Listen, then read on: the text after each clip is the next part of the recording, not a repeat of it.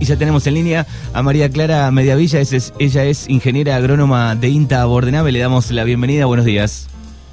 ¿Qué tal? Buenos días, Manuel, ¿cómo estás? Un placer eh, que estés aquí con nosotros charlando un rato.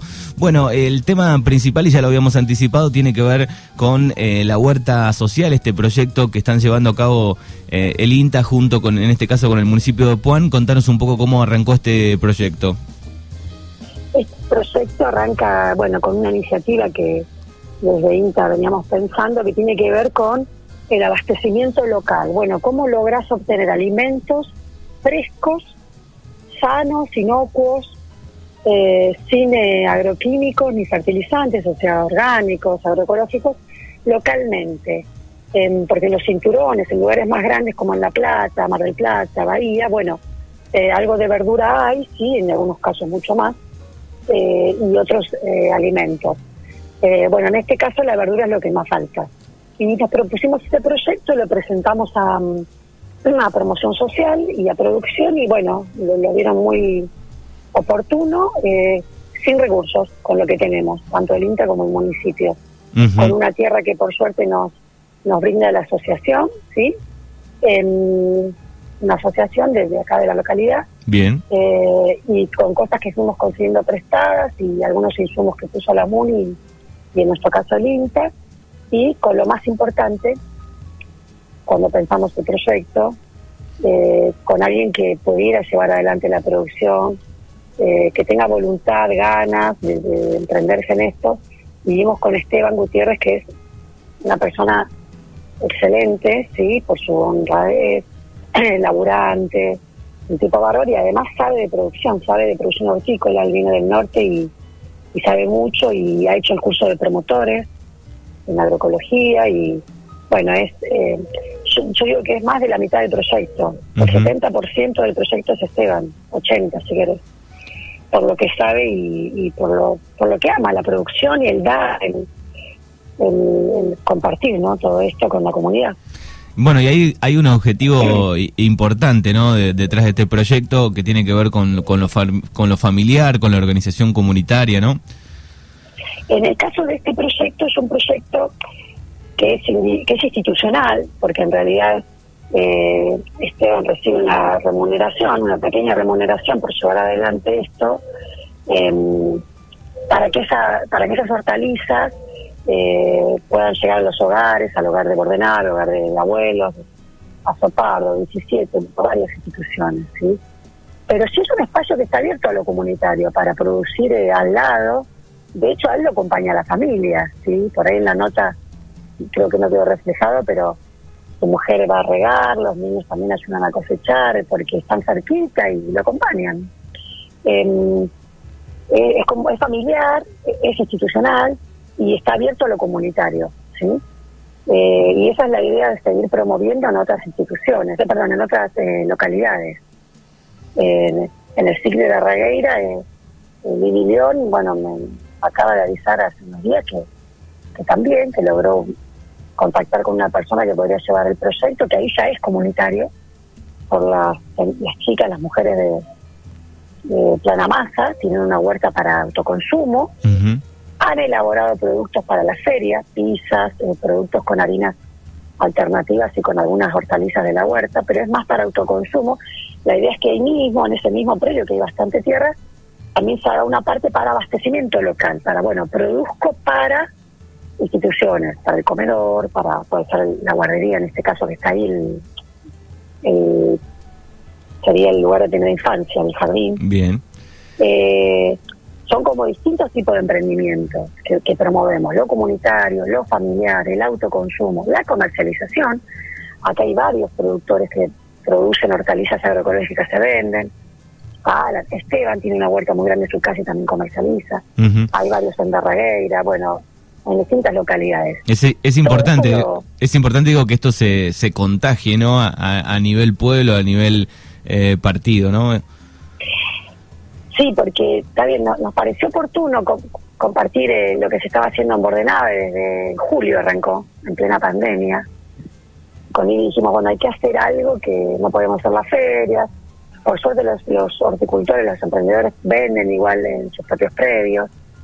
Eh, Pero bueno, algo que se pueda abastecer localmente de verdura eh, fresca. Y hay que ir por mucho más. O sea, lo ideal sería que todos tengan su... Hay muchas huertas para autoconsumo, pero que, bueno, que haya huertas que puedan abastecer incluso hasta verdulerías o, más escala, ¿no? Esto viene institucional, porque es directo de, un emprendimiento institucional a, comunidad institucional, ¿no? Como los hogares estaba pensado para la escuela también, bueno. Y extendió la producción y porque era para Bordenave, y bueno, eh, se empezó a enviar a otras localidades. O sea que fue una sorpresa. Sí, y, y, además, bueno, de promover, digamos, lo, económico localmente, también, digamos, la calidad del producto en muchos casos es eh, muchísimo mejor, ¿no? Hay que educar igual, porque es fresco y agroecológico, ¿sí? eh, orgánico, si se quiere, desde lo técnico, que no es lo mismo desde el enfoque, pero bueno, desde lo técnico productivo sí. Em, pero el tema es el que recibe la verdura, porque también nos ha pasado que, bueno, eh, yo que sé, las cocineras acostumbradas a tener la verdura de todos los tomates iguales, todos los morrones iguales. Acá no, acá hay mucha diversidad, hay tomates chicos, grandes, con alguna rajadura por el sol. Ahora, todo es recomestible, fresco y sano. Sí, bueno, nos falta avanzar en eso, en educarnos, las, todas las instituciones que estamos compartiendo el proyecto para valorar eso que hace Esteban, que es muchísimo. O sea, hay un, hay un inconsciente, digamos, en, el consumo que tenemos, que tal vez que tenemos que ver todos los tomates iguales, ¿no? Y sin embargo, cuando plantamos en el patio eh, y criamos algún tomate, eh, sabemos que es así, de forma despareja, ¿no? Exacto, y, y somos cómplices de de, esa, de ese morrón o de ese tomate duro de plástico de larga vida, porque como consumidores que laburamos todo el día afuera, que llegamos tarde a casa, que querés comprar una vez por semana y que te dure un montón la verdura, bueno, el mercado sacó esa verdura para que a vos te dure, para que para que sea todo igual, para que sea grande, pero sin gusto. Eh, mucha de esa verdura trabajé siempre en el cinturón hortícola en Mar del Plata y en La Plata. Muchas de esas hortalizas van de la mano de, de un paquete tecnológico, como pasa que también en lo extensivo.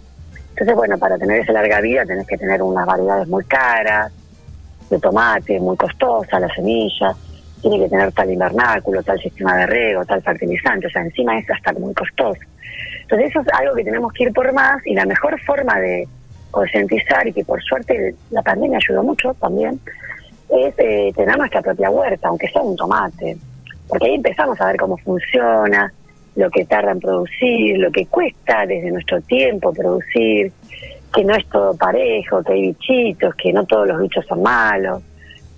Entonces, este proyecto es un ejemplo para promover, pero está lleno de emprendimientos, por suerte, en nuestro partido, que venden o que autoconsumen. En Puan está el libro de Puan, que es un ejemplo de biodiversidad. Eh, y de producción de semillas y de lo local. O sea, hay muchas experiencias. Lo, notable de esto es que es institucional y es para abastecer a instituciones. Muy bien. con una persona muy valiosa, ¿no? Estamos hablando con María Clara Mediavilla de INTA Bordenave, que trabajó junto en este proyecto con Fernando eh, Cardarelli y Edgardo González. Bueno, se entregaron más de 1.200 kilos de, de verduras, ¿es así? La verdad que cuando hacemos los números creo que nos quedamos cortos, es impactante, pero eran carretilladas y carretilladas de tomates, de cajones, de zapallito, demasiado exagerado. Hubo zapallo que no se envió al hogar porque por ahí tenía mucha escaldadura por el sol y la imagen no era buena. Yo, bueno, cortalos, pero era tanta la producción que, que la verdad que de hecho hubo cosas que nos enviaron. O sea, eh, falta ajustar más la planificación, incluso, bueno, ¿cómo logras tener las verduras que más se consumen gran parte del año, que es muy difícil porque muchas son de estación. ¿No? Y, en otras que son de todo el año, bueno, ¿cómo logras tener todos los meses ese puerro o esa lechuga? O la otra, la de verano o de invierno, pero de todo el año. Hay que seguir trabajando en la planificación, pero creo que para una etapa donde eh, Esteban le puso todo, estuvo está muy bien el proyecto y ojalá podamos avanzar bien en Darregueira, en el, en el emprendimiento del SIC, en Felipe Sola hay ganas de algo parecido, ojalá de la mano de la cooperativa em, eléctrica, vamos a ver cómo sale y, y bueno, todo lo abiertos para acompañar estos procesos que están vinculados a lo que ya veníamos haciendo, ya sea en la feria itinerante, que la, la, bueno, no está en pie, Eh, igual hay un mercado virtual, igual los emprendedores venden en sus quintas. Eh, ya sea en todo lo extensivo, trabajamos con, con el grupo Raíces del Sudoeste, que son chacareros, pequeños, mixtos, ganaderos principalmente, para ir hacia una producción más saludable, más sana, más económica, además, más rentable. y, en, y en el INTA tenemos una unidad agroecológica de cerca de 60 hectáreas que en un año tuvimos muy buenos resultados, ¿sí? con engorde a novillo están todos los resultados, eh, lo tenemos en un informe que no hemos difundido, eh, comprobando también una avena con hongos, con micorrizas, bueno, todo natural, ¿no? Eh, y bueno, con el, en el caso de los novillos fue también muy impactante para, para, el, para el verdeo que teníamos, donde le pusimos muy poco dinero porque no tenía insumos. eh, eh, solo la semilla, bueno, el, hombre, eh, mano hombre y, rastreada. Y la verdad que, bueno, los números son muy importantes. así que también en alguna oportunidad vamos a difundir eso. Ahora salió una de las notas en el barbecho del CEP, en el periódico, salió la del engorde a novillos. Muy bien. así que trabajando para este para ir para hacia el lado de la sustentabilidad, o sea, producciones más sanas, más económicas, eh, mejor vida o calidad de vida y para el productor y menos incertidumbre. ¿no? Sí, sí, Siempre, siempre lo hablamos, dormir más tranquilo, ¿no? Sí, incluso a veces debatimos con un amigo, decimos, bueno, esto debería ser parte de una materia desde el comienzo de primer grado, lo, agroecológico. Y lamentablemente la Facultad de La Plata es una de las más avanzadas en esto, la Facultad de Agronomía, porque en extensión, en agroecología, ni hablar, que es de grado y posgrado, pero en extensión también comparten este enfoque en la materia y en, y en otras. Y yo no soy fundamentalista y por eso soy parte de la transición y, sabemos que en transición valen muchas cosas porque hay que acompañar al productor con todos los niveles de transición, no importa dónde arranque, por sustitución de insumos, por donde arranque, y no ser rígido en esto, ¿sí? por suerte la, la experiencia en este camino nos ha demostrado eso eh, el tema es la formación con la que salimos. Yo no me formé, me formé por suerte con muy buena base en Balcarce, pero no en este enfoque. Hice una especialidad en Rosario con la Universidad de San Martín, eh, cursos, y eh, por suerte hay una licenciatura en agronomía en, la Universidad de Río Negro. Eh, se va avanzando, ¿sí? hay cátedras con enfoques parecidos que van surgiendo. No, no, eras, no eras de oriunda de Bordenave. Yo soy de Mar del Plata, entré en el INTA allá en Balcarce, en, para Mar del Plata, estudié en Balcarce y agronomía, y luego viajé a La Plata por cuestiones personales, me fui a La Plata, donde ahí trabajé con el desafío más grande porque el cinturón hortícola de La Plata tiene grandes problemas territoriales, insumos y creo que la experiencia más rica en transición la tengo de La Plata con un equipo de compañeros muy valiosos, investigadores, extensionistas. Eh, y bueno, y acá el desafío es ir por lo mismo, pero con todos los sistemas, ¿sí? extensivo y, e intensivo. Y la verdad que estoy muy feliz de estar acá. Bueno, estamos hablando con María Clara Mediavilla, ingeniera agrónoma de INTA Bordenave, contando eh, estos lindos proyectos que tiene. Bueno, recuerde que pueden seguir la cuenta en Facebook de INTA Bordenave, donde están casi todas las noticias eh, relacionadas a, todo lo que estábamos eh, charlando. Bueno, no sé si quedó algo más que quieras recordar, este María Clara. No, a grosso modo era compartir esto con ustedes. bueno, comparto muchas de las actividades con el espacio jurídico ¿sí? del INTA eh, es mi compañero que es abogado, pero tiene esta mirada y nos ayuda con un montón pues, de cuestiones más jurídicas, eh, suelos también, eh, compañeros de otras agencias. Eh, bueno, la verdad que como podemos y con los pocos recursos que tenemos, avanzamos para este lado que nada, es lo que se viene, digo yo, ¿no? Exacto, sabemos el, muchísimo, muchísimo. el gran trabajo que hacen todos los este, trabajadores de, del INTA, algunos años un poco más complicados que otros desde lo económico para encarar proyectos, pero bueno, siempre para adelante los INTA. Y después con el municipio, bueno, con, con promoción social compartimos mucho la mirada y este enfoque.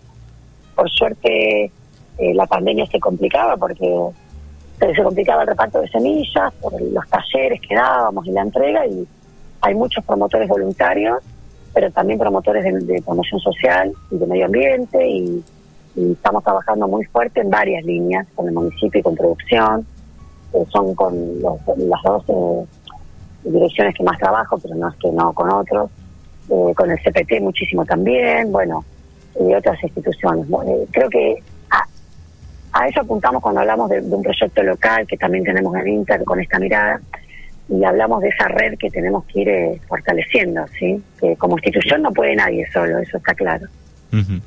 Te agradecemos, eh, María Clara, por estos minutos. Muchas gracias a vos, hasta pronto. Hasta luego. Nos vemos. Chau, chau. Hasta luego. Chau.